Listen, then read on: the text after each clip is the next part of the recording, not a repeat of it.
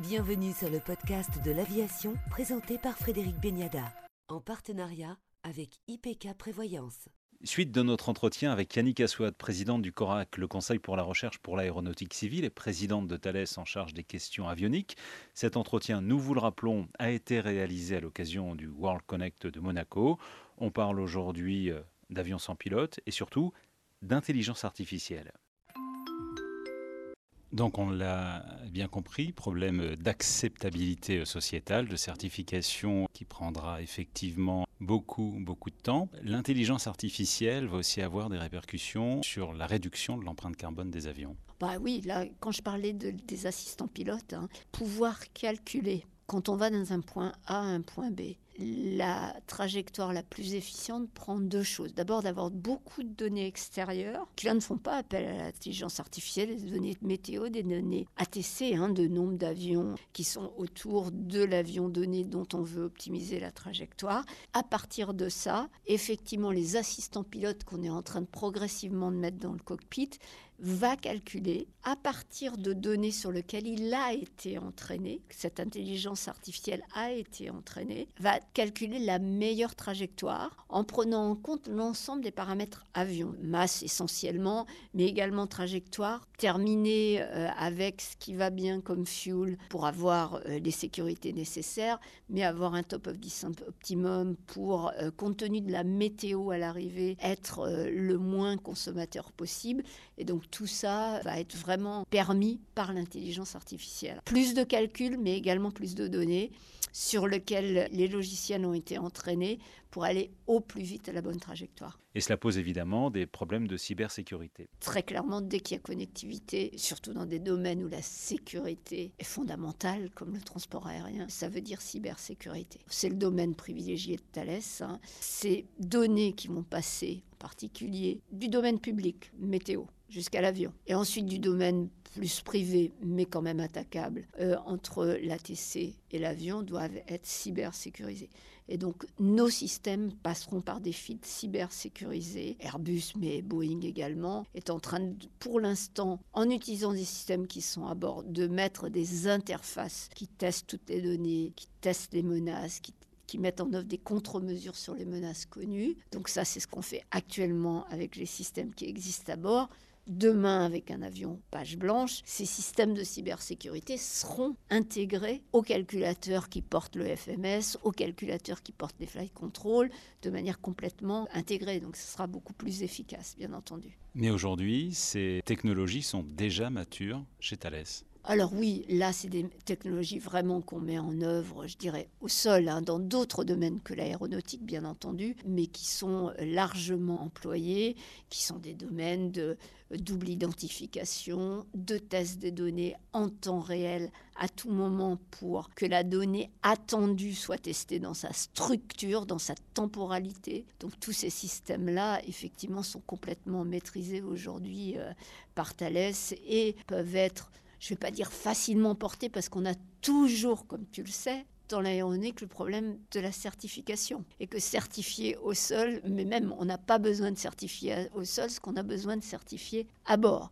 Et donc ça nécessite euh, de travailler avec les organismes certifiants pour effectivement qu'ils mettent en œuvre les standards en apprenant ce qu'on fait. Et ça, c'est l'interaction avec euh, effectivement l'industrie que se doivent de faire le HASA et la FAA, parce que c'est les deux organismes qui sont leaders dans la rédaction des standards auxquels nous, industrie, nous devons nous conformer. Donc, bien entendu, euh, ça prend tout ce travail-là. Bon, il y, a déjà euh, des bribes. Hein. Il y a un standard cybersécurité, hein. comme il y a eu beaucoup de standards sur la sécurité des logiciels, par exemple. Hein. Donc, c'est les DO, je ne vais pas euh, faire l'experte là, mais c'est tous les standards sur lesquels on est obligé, effectivement, sur la sécurité et le test de nos logiciels. Il existera la même chose sur la cybersécurité. Aujourd'hui, le cockpit du futur de Thales, il ressemble à quoi? Alors, il, ressemble euh, à quand même toujours une interface homme-machine. Il y aura toujours, parce qu'on pourrait imaginer qu'il n'y ait plus d'interface. Si on veut imaginer un monde très futur, là je parle de plusieurs décennies, hein, et probablement pas du tout le prochain avion, on peut imaginer qu'il n'y a rien dans le cockpit finalement, puisque tout se passe par calcul et par, euh, par la connectivité.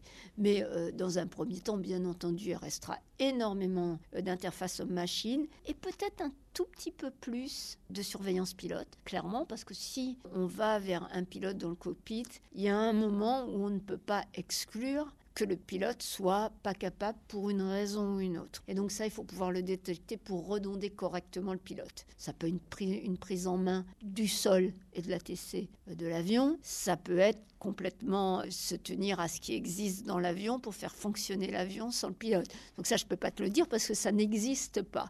D'où le fait qu'on peut pas bien, qu'on puisse pas bien répondre à ces questions. Quand est-ce que ça va se passer? Mais en tout cas, on va avoir besoin d'une surveillance pour pouvoir détecter effectivement ces quatre pannes qui ne sont pas des quatre pannes aujourd'hui auxquelles on s'intéresse en termes de détection. Donc, J'imagine un cockpit qui aura euh, des écrans tactiles et qui, dans un premier temps, vont proposer énormément de choses. Euh, il va y avoir beaucoup moins de choses qu'aura à faire le pilote, en particulier en, rentrant des données. Aujourd'hui, un pilote, il rentre un plan de vol. Au mieux, il a une tablette sur laquelle il l'a préparé et puis il a une interface qui lui permet de rentrer dans MFMS. C'est les plus sophistiqués qui font ça. C'est rare encore. C'est très rare encore. En général, il a à retaper dans son FMS, dans Flight Management System, le plan de vol qu'il veut faire.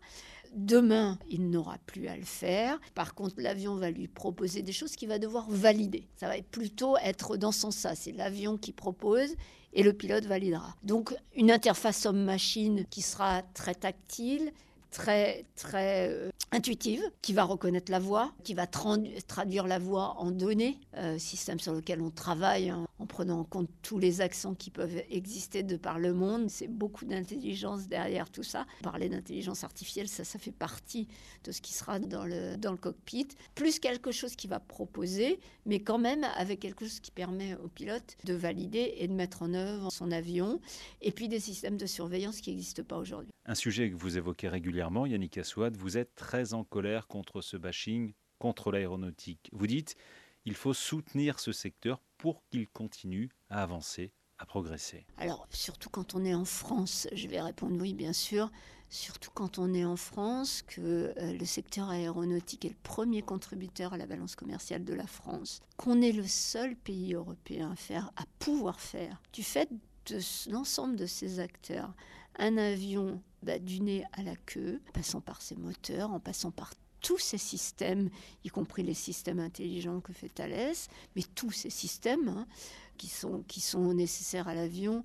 Vraiment, il faut combattre le bashing, il faut euh, qu'on rallie effectivement la France et l'Europe autour de cette puissance économique qui existe comme je le disais ce matin, il est montré, archi démontré, que effectivement la croissance économique est très liée à la présence d'un aéroport efficient dans une région.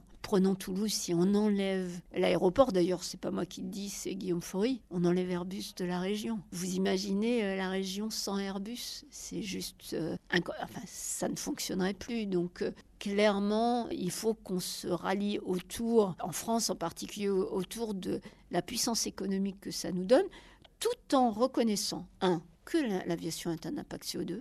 Je crois qu'il ne faut pas le nier. Il est trop facile de se cacher derrière le fait que l'aéronautique civile ne contribue qu'à 2 ou 3 des émissions de CO2. C'est trop facile puisqu'on sait que ça va croître. On sait que ça va croître pour deux raisons. Parce qu'on est un, secteur intrinsèquement croissant et aussi parce que les autres se décarbonent. Donc on doit se décarboner aussi moi, je, pense que c'est notre license to operate dans le futur. Et ces efforts-là, on les fait. Et on les fait aux États-Unis, clairement, d'une autre manière qu'en France. On les fait en Europe et on les fait en France. Euh, et je pense qu'il n'est pas, pertinent de taxer notre industrie et de flécher le fruit de ces taxes vers d'autres secteurs. Et, et c'est ça qui est, selon moi, critiquable, c'est qu'on peut accepter la taxation, mais au moins que cet argent nourrisse euh, la recherche, nourrissent tous les efforts qu'on doit faire pour décarboner notre industrie, non seulement celle qui est en vol, mais autour des aéroports, etc. Et, c'est plutôt ça qu'on devrait faire euh, pour effectivement garder cette puissance économique qu'on a et qui fait qu'on a des très beaux jobs en France. Ça reste une industrie très puissante en France qui rapporte beaucoup à la France deux visions totalement opposées entre l'Europe et les États-Unis dans la façon de prendre les choses. Bah oui, nous on taxe et eux euh, incentive. On n'arrête pas de le dire dans l'industrie. Hein, euh, et, je pense qu'ils iront beaucoup plus vite sur les SAF, Sustainable Aviation Fuel, que nous. Euh, nous on impose et on taxe. Eux, ils donnent une incentive en fonction du développement des SAF et de combien les compagnies aériennes vont consommer de SAF, effectivement en tax break sur les compagnies aériennes ce qui est effectivement extrêmement vertueux, extrêmement vertueux. Merci Yannick Aswad pour le podcast de l'aviation. Et merci Frédéric.